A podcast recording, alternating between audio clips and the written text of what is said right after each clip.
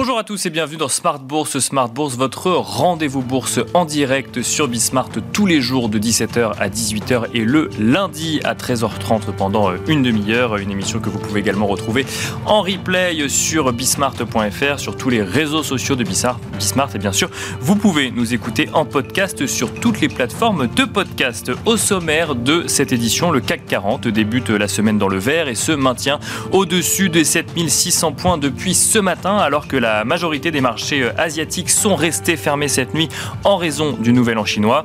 Seule la bourse de Tokyo est restée ouverte durant les célébrations de l'année du dragon de bois, le Nikkei qui n'a pas fait de vagues particulières sur la séance, clôturant à des niveaux proches de ses niveaux d'ouverture. On note évidemment que les marchés américains sont attendus de leur côté proche de l'équilibre à l'ouverture, sauf le S&P 500 dont les contrats euh, futurs laissent entrevoir une pause dans sa progression euh, aujourd'hui, à la suite du passage du seuil des 5000 points vendredi en clôture une progression que l'on pourra mettre en regard des perspectives de croissance et d'inflation sur le sol américain, mais aussi bien sûr en regard de la saison des résultats qui se déroulent de part et d'autre de l'Atlantique une saison.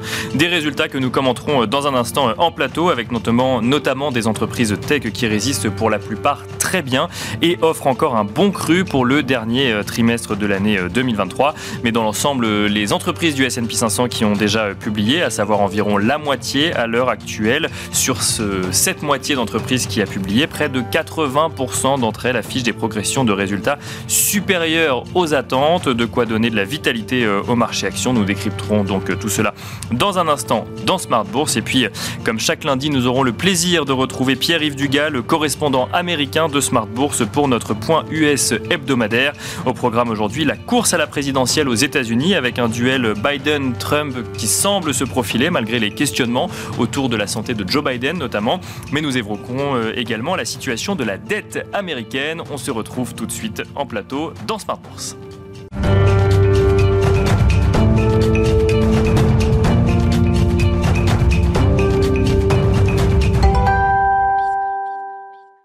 Et c'est parti pour Smart Bourse. Nous allons passer une vingtaine de minutes ensemble et notamment une dizaine de minutes pour cette première interview avec Marie Delessac. Bonjour Marie Delessac. Bonjour Nicolas. Euh, gérante allocataire chez Edmond Rothschild Asset Management. On va essayer de comprendre un petit peu votre vision de la situation globale boursière euh, aujourd'hui, notamment euh, aux États-Unis et en Europe. Une une actualité boursière aujourd'hui beaucoup tournée autour des, entreprises et notamment des euh, résultats des entreprises sur le dernier trimestre de l'année 2023. Euh, quel est votre sentiment aujourd'hui? Comment est-ce que vous vivez cette saison des résultats qui, une fois encore aux États-Unis, donne l'impression que les entreprises résistent encore et toujours? Oui, on est, on est effectivement en pleine saison de, publication des résultats. Moi, je la qualifierais euh, peut-être d'un peu mitigée quand même. D'accord. bonne aux États-Unis, effectivement, un peu moins en Europe. Euh, et puis après, quand on regarde sous, sous la surface, il y a des choses euh, un, petit peu plus mitigées. Mais c'est vrai qu'aux États-Unis, vous l'avez dit, les surprises euh, sont vraiment au plus haut. 80% des entreprises ont publié au-dessus des attentes. Donc ça, c'est vraiment, c'est vraiment une bonne chose. La croissance des résultats au, donc au quatrième trimestre 2023 par rapport au quatrième trimestre 2022, on est entre 7 et 8% de croissance des Bien résultats. Sûr, C'est, on va dire, 4 à 5 au-dessus de ce qui était attendu avant la saison de publication des résultats. Donc quand même un bon cru, euh, ça c'est sûr. Après, y a, ça, ça, reste assez euh, dichotomique, tiré par les entreprises euh, de croissance, de technologie.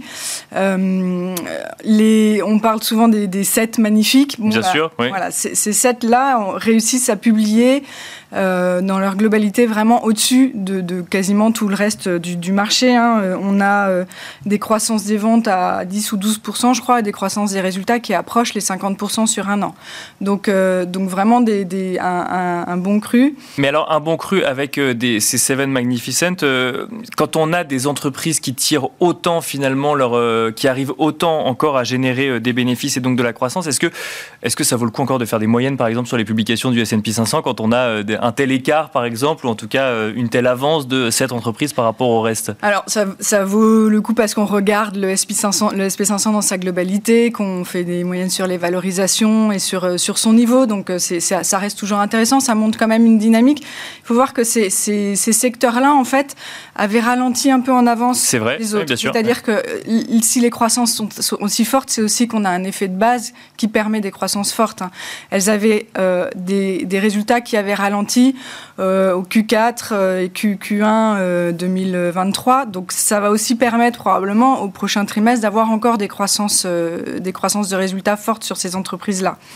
À l'inverse, tout ce qui est un peu plus cyclique, euh, industriel, énergie, matières premières, euh, on ralentit un peu plus tard. Et donc là, effectivement, on est dans, une période un peu plus euh, difficile. Mhm. Et c'est ce qu'on retrouve finalement aussi en Europe, où on a une composition sectorielle des indices globaux européens qui est beaucoup plus cyclique, même une économie qui est beaucoup plus cyclique. Et donc on est un peu là dans le creux de la vague.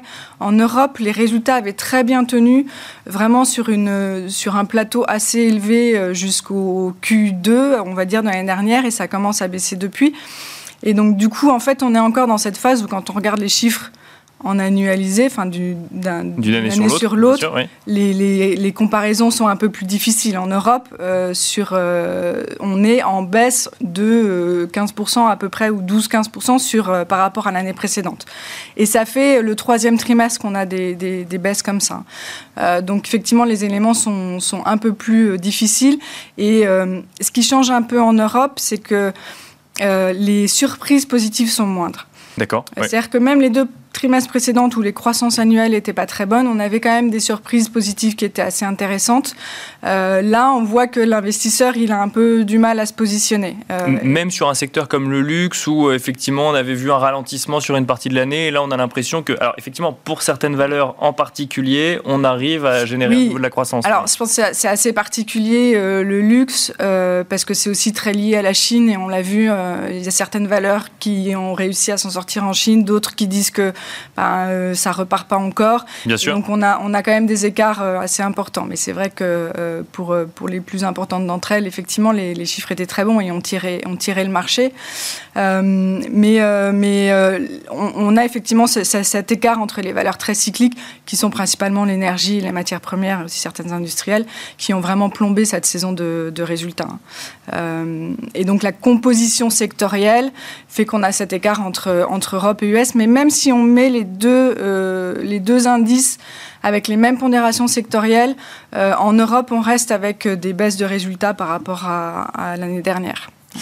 Si on revient euh, aux États-Unis, donc effectivement, 80% euh, des entreprises qui ont déjà publié, qui publient des résultats au-dessus de leurs attentes, 7 à 8% donc de progression au global par rapport au dernier trimestre de 2022. On se souvient quand même que l'année 2023 a été une année de questionnement euh, énorme vis-à-vis de la possibilité de croissance de cette économie américaine, avec un spectre récessif dont certains pensent qu'il est éloigné aujourd'hui, d'autres appellent encore à la prudence. Est-ce que quand on voit une fin d'année comme celle-là, avec des résultats au global qui continue quand même à être tiré vers le haut, on peut se dire que le scénario d'un soft landing, scénario Goldilocks sur les marchés euh, financiers, cette idée de,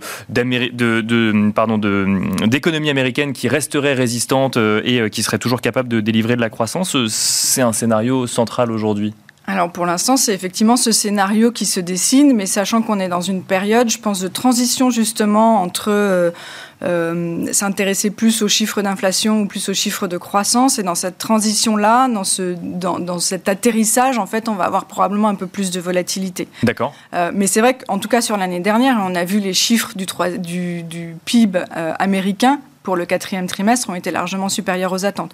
Donc on a cette forte croissance qui a tenu, qui a tenu l'année dernière. Bien sûr. Et on a l'impression, effectivement, dans les chiffres et les indicateurs avancés, euh, qu'on garde peut-être pas une tendance aussi forte, mais en fait que la récession s'éloigne. Le, le risque de récession a quand même un petit peu diminué, euh, notamment quand on voit les derniers indicateurs avancés, les rebonds euh, sur, euh, entre autres, les, les, les, PMI manufacturing. Bien sûr. ça, ça, augure plutôt d'un risque de, de, récession un peu plus faible. Euh, voilà, c'est là où ça devient un peu plus euh, compliqué. Euh, on va risque d'avoir un petit peu plus de volatilité, notamment sur les chiffres d'inflation. Hein. Les, derniers pas sont les plus compliqués à, faire parce qu'on a une tendance des inflationnistes qui est en place, mais le, dernier pourcent de baisse à avoir pour, pour atteindre cet objectif de 2%, par exemple voilà, il, va être un peu plus difficile.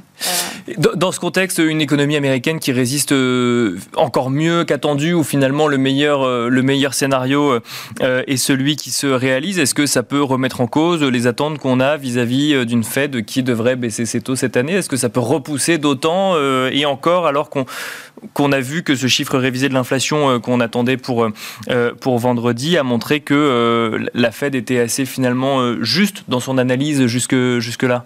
Aujourd'hui, en fait, les attentes, elles ont été repoussées Les attentes étaient principalement pour le mois de mars, pour la première baisse des taux de la Fed. Elles ont été repoussées aujourd'hui majoritairement pour le mois de mai. selon nous, que ça soit entre mars ou juin, ça va pas fondamentalement euh, changer grand-chose pour, euh, pour les marchés. Euh, mais effectivement, c'est une question, on pense quand même qu'elle va le faire parce que les conditions sont restrictives. Aujourd'hui. la tendance des inflationnistes, elle est là.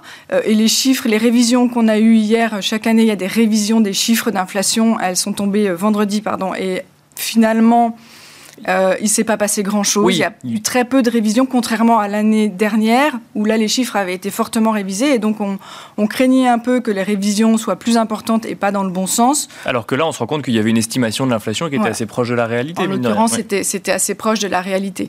Mais c'est vrai que du coup, chaque chiffre d'inflation qui va tomber est de plus en plus important. Et demain, on attend les chiffres d'inflation euh, aux États-Unis. Bien sûr. Euh, et, probablement que les, les surprises, elles sont moins symétriques aujourd'hui. Hein. C'est-à-dire que euh, les mauvaises surprises risquent d'être plus fortement sanctionnées que euh, les bonnes surprises ne, pourraient accompagner une, hausse supplémentaire des marchés. Quoi. Euh, parce qu'on s'attend quand même à ce qu'il y ait de la désinflation. Et, donc toute mauvaise surprise peut faire reculer cette, attente de baisse des taux de la Fed et, et donc mettre un peu de volatilité, effectivement.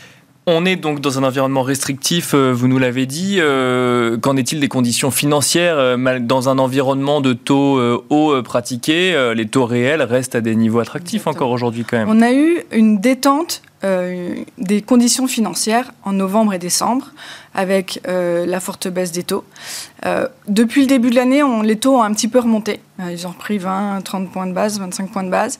Euh, les taux réels, en fait, ont l'air assez euh, stables. ça commence un petit peu à monter euh, vendredi, on commence à avoir une hausse. Aujourd'hui, aux États-Unis, sur, sur le 10 ans, on est à peu près à 1,90%. Mhm. selon nous, c'est des niveaux où il va falloir faire un petit peu attention. Si on monte au-dessus de 2 ou 2,10%, là, ça peut commencer à, agiter un peu les marchés. en tout état de cause, c'est vrai que ce qu'on regarde aussi, c'est en fait les, les, taux euh, réel de la Fed, c'est-à-dire que le taux de la Fed moins l'inflation. Bien sûr. Euh, et aujourd'hui, euh, on est sur des niveaux euh, assez élevés, que ce soit la Fed ou la BCE d'ailleurs, on est sur des niveaux qui sont assez élevés, euh, proches de, 2%, au-dessus de 2% aux États-Unis. et donc ça, selon nous, ça laisse quand même de la marge de manœuvre à la Banque centrale américaine pour réduire ses taux. Et si on a une tendance à la désinflation, bah, finalement, ce taux réel, si la Fed ne bouge pas, il va augmenter. Et donc, il va, il va peser encore plus sur l'économie. si on se rappelle du, discours de M. Powell du mois de décembre, alors, il veut quand même éviter la, récession et de, trop forte pression sur l'économie. Donc ça laisse un peu de marge quand même pour commencer le cycle de baisse des taux. Un mot peut-être des marchés avant d'aller sur le sol euh, européen. S&P 500 à 5000 points dans le contexte qu'on vient d'évoquer. Effectivement, euh, scénario un peu idéal, ou en tout cas anticipé idéal pour l'économie américaine. Des entreprises qui résistent, qui publient des résultats euh, supérieurs aux attentes. Et en plus, ces Seven Magnificent qui tiennent la cote. Rien d'étonnant finalement sur un S&P 500 qui aurait potentiellement déjà réaliser la performance qu'on pouvait attendre de lui sur toute l'année 2024 euh, Pas mal d'entreprises, effectivement, euh, voyaient le S&P à la fin de l'année entre 5000 et 5050. Euh, on y est. on y est, oui. on y est.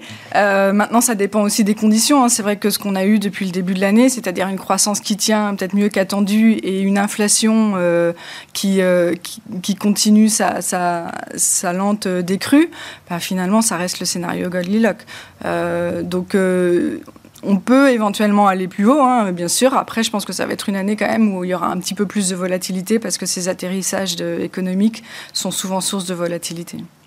Et alors pour finir, euh, Marie de Lessac, un petit mot euh, sur l'Europe. Alors on a parlé effectivement de la stratégie de la Fed vis-à-vis de son euh, de son assouplissement monétaire. Quand on a d'un côté une Fed qui annonce qu'elle va baisser ses taux, mais on sent que les anticipations donc se décalent dans une économie qui se porte bien, et de l'autre une BCE dont on attend aussi un assouplissement monétaire, mais dans une économie qui pour le coup a plus de mal à résister. Est-ce que la BCE peut intervenir avant la Fed sur un scénario de baisse de taux? C'est possible ça aujourd'hui? Alors c'était quelque chose qui était pas forcément envisagé euh, en fin d'année dernière. Maintenant, ça, ça devient possible. il se trouve que cette année, en fait, les réunions de la BCE arrivent toujours avant celle de la Fed. D'accord, oui. Donc il y a un calendrier peut-être un petit peu plus compliqué pour la BCE. Ceci étant, en général, quand les, baisses de taux de la Fed, elles sont bien anticipées avant et, il y a peu de surprises Bien sûr, de la Fed. Donc euh, euh, oui, elle pourrait, parce que là aussi on a une, une désinflation qui, qui continue et en revanche, pour le coup, une situation économique un, petit peu plus compliquée.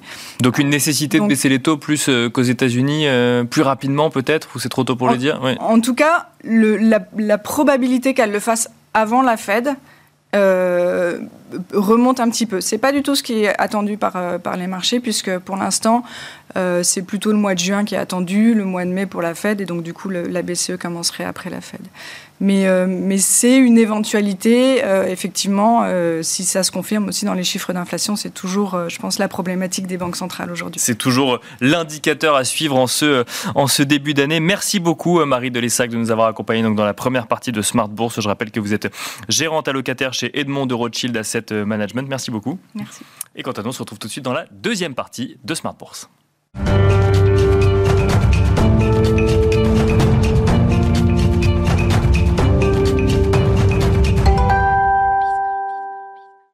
Direction les États-Unis à présent avec notre correspondant américain dans Smart Bourse, Pierre-Yves Dugas. Bonjour Pierre-Yves Dugas.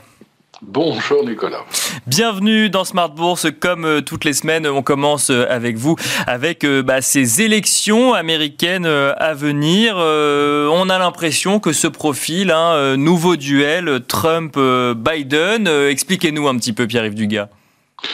Alors, on est probablement au début de ce qui va être la plus longue campagne présidentielle de l'histoire de l'Amérique, puisqu'on pense que maintenant euh, Donald Trump aura l'investiture républicaine. On ne voit pas très bien comment euh, Nikki Haley pourrait décrocher cette investiture. Il y a toujours des, des possibilités pour que, bien sûr, euh, compte tenu des multiples problèmes judiciaires qui frappent Donald Trump, qu'on ait un, un chambardement. Mais euh, Donald Trump sera candidat et euh, Joe Biden n'a pas d'adversaire. Donc, euh, vraisemblablement, c'est ce duel auquel nous allons assister, un duel que les Américains ne, ne souhaitent pas. Et on a vu au cours des derniers jours ce que j'appellerais une espèce de sortie de rail assez stupéfiante du point de vue médiatique qui oblige une presse américaine qui est largement acquise à Joe Biden à parler d'un sujet qui jusqu'à présent n'était pas un sujet qui, que la presse démocrate souhaitait mettre en avant, à savoir celui du vieillissement inquiétant et des difficultés d'expression, des difficultés de rapport avec la réalité que semble présenter euh, et que présente, il faut le dire, euh, Joe Biden, qui est un monsieur de 81 ans, qui, à l'occasion de la publication d'un rapport euh, qui euh, écartait la possibilité qu'il soit poursuivi pour l'utilisation de documents ultra secrets qu'il avait gardés chez lui. Euh, à l'occasion de ce rapport qui écarte ces poursuites, a, disons-le, piqué une colère en direct au cours d'une conférence de presse.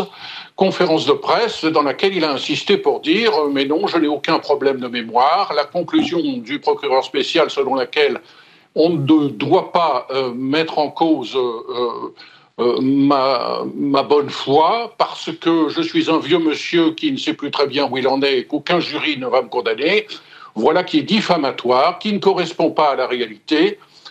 Et ensuite, Joe Biden, en direct, est parti dans des considérations qui ont montré que précisément sa mémoire lui faisait défaut et on est un peu au-delà du simple lapsus où l'on peut confondre euh, Emmanuel Macron et, François Mitterrand. Mais une fois de plus, Joe Biden a semblé être un monsieur fatigué, ce qui va lui poser un problème dans cette longue campagne. Et au même moment, ou quelques heures plus tard, l'autre candidat euh, vraisemblable, celui des républicains, euh, Donald Trump, a tenu des propos stupéfiants en sortant de son script, propos en gros qui disent si les Européens ne veulent pas davantage payer pour se défendre militairement, je vais sortir de l'OTAN. Alors là, c'est le choc dans les capitales européennes. On sait que déjà depuis, depuis euh, qu'il avait été élu pour diriger les États-Unis, Donald Trump n'aimait pas l'OTAN, qu'il considère que l'Amérique dépense trop d'argent pour, pour défendre les Européens et que les Européens en profitent pour être extrêmement agressifs euh, d'un point de vue commercial à l'égard des États-Unis. Donald Trump est en train de donner un grand coup de pied dans la fourmilière et cela fait monter au créneau euh, les éléments du Parti républicain qui pourraient s'accorder de Donald Trump, mais qui n'aiment pas Donald Trump fondamentalement, parce que ce sont encore des républicains, je dirais, internationalistes dans la tradition, disons, de, de Ronald Reagan, le sénateur Rubio de Floride, le sénateur Graham de Caroline du Sud, euh, le Wall Street Journal, qui, dans un éditorial ce matin, est extrêmement critique, encore plus que d'ordinaire, des propos tenus par Donald Trump visant à dire écoutez, euh, l'OTAN, on va, on va s'en aller de l'OTAN parce que les Européens ne veulent pas payer. Alors la seule explication rationnelle que l'on pourrait trouver à cette sortie spectaculaire de Donald Trump euh, sur l'OTAN serait de dire euh, c'est un moyen, comme il l'a fait à l'égard de la Chine en matière commerciale, de placer très très haut la barre, de faire peur aux Européens dès maintenant pour être en position de force en vue de négocier, dans l'hypothèse où il était élu le 5 novembre, de négocier une redistribution de la manière dont on finance les dépenses militaires en Europe. En conclusion de ce premier chapitre, euh, Pierre-Yves Dugas, euh, on est face à un duel, vous nous l'avez dit, dont les Américains ne veulent pas, mais dont on a du mal à trouver un éventuel plan B aujourd'hui, si je comprends bien. Alors, je dirais ces deux sorties de rail euh, repose le problème, qui est évident dans les sondages, euh, du manque de popularité de ces deux candidats qui, euh, qui ont besoin l'un de l'autre en plus. C'est ça qui est extraordinaire. Joe Biden ne sera pas élu si Donald Trump n'est pas en face de lui. Et il est peu probable que Donald Trump puisse triompher si il avait en face de lui quelqu'un de plus jeune que, Joe Biden. On ne voit pas du tout côté démocrate quel candidat pourrait euh, remplacer euh, Joe Biden. En revanche, on ne doit pas écarter la possibilité euh, de l'arrivée d'un troisième candidat qui soit ni républicain ni démocrate et que l'on ait une triangulaire. Nous en avons déjà parlé ici. Joe Manchin, qui est, un qui est un démocrate centriste, plus que jamais est sur les starting blocks et pourrait mais il faut qu'il le fasse vite, pourrait nous annoncer euh, d'ici euh, quelques semaines qu'il a l'intention euh, d'avoir les comités nécessaires dans les 50 États américains pour se présenter comme, comme troisième candidat.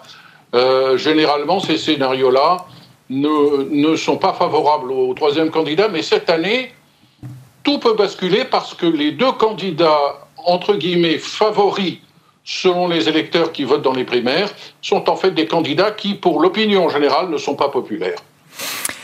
Nouveau sujet euh, avec vous, euh, Pierre-Yves Dugas, euh, toujours aux États-Unis. De nouveaux cris d'alarme hein, sur l'endettement des États-Unis émergent et vous dites ça ne semble pas inquiéter grand monde.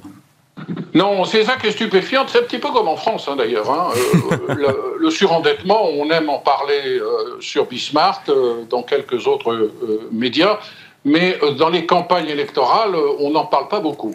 Le Congressional Budget Office, qui est euh, le bureau du Congrès qui est chargé de faire de l'analyse économique et budgétaire sur les recettes et sur les dépenses, qui n'est pas un organisme partisan, qui n'a pas à obéir ni au Speaker de la Chambre ni à la Maison-Blanche, bien entendu, fait, comme le veut la loi, publie régulièrement des estimations de l'endettement à court terme et des problèmes budgétaire que les États-Unis vont devoir résoudre. Au même moment où, une fois de plus, donc, le CBO tire la sonnette d'alarme en disant euh, le niveau d'endettement et le, déficit budgétaire américain continuent de se creuser, ça n'est pas soutenable, on ne peut pas continuer comme ça pendant des années. D'autres voix se sont élevées pour le faire. Euh, Jérôme Powell, auquel la chaîne CBS avait dimanche dernier posé la question, l'a redit, il l'avait dit de manière explicite devant l'Economic Club de New York euh, au mois d'octobre.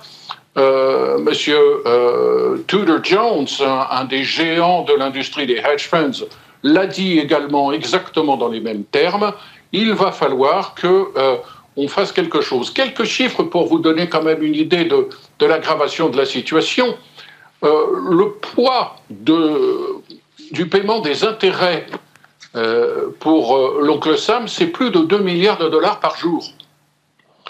Euh, D'ores et déjà, la charge de la dette dépasse le poids de, euh, des dépenses militaires. On est pratiquement à 900 milliards de dollars. il est stupéfiant que, dans ce contexte-là, on ne parle pas de cette question dans cette campagne électorale. La réponse que donnent les républicains est toujours la même depuis 25 ans c'est de dire, euh, ben oui, euh, il y a un déficit budgétaire, ça n'est pas bien, mais euh, c'est parce que l'État fédéral dépense trop. les démocrates disent, c'est parce qu'on ne taxe pas assez les riches. En fait, ces deux explications pouvaient suffire à résoudre le problème il y a 25 ans, mais ça n'est plus possible aujourd'hui.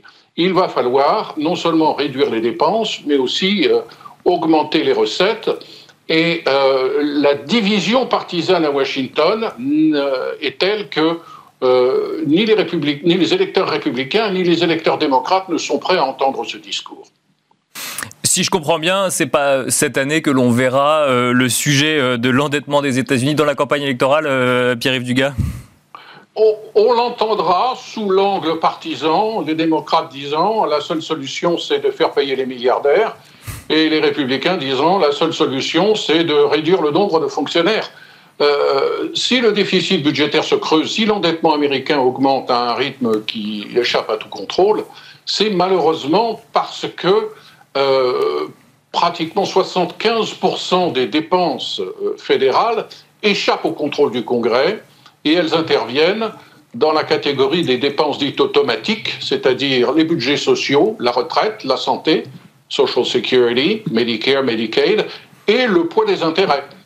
Euh, si l'on supprime Washington, on ne résout pas le problème du déficit budgétaire américain. Et, c'est pourtant le discours que tiennent les républicains et le discours des démocrates qui consiste à dire on va augmenter les impôts des riches. Euh, comme par hasard, à chaque fois qu'on augmente les impôts des riches, on augmente mes impôts. Moi, je, ne me savais pas riche. Merci beaucoup Pierre-Yves de nous avoir accompagnés dans Smart Bourse. Je rappelle que vous êtes le correspondant américain euh, de Smart Bourse et quant à nous on se retrouve très vite sur Bismart.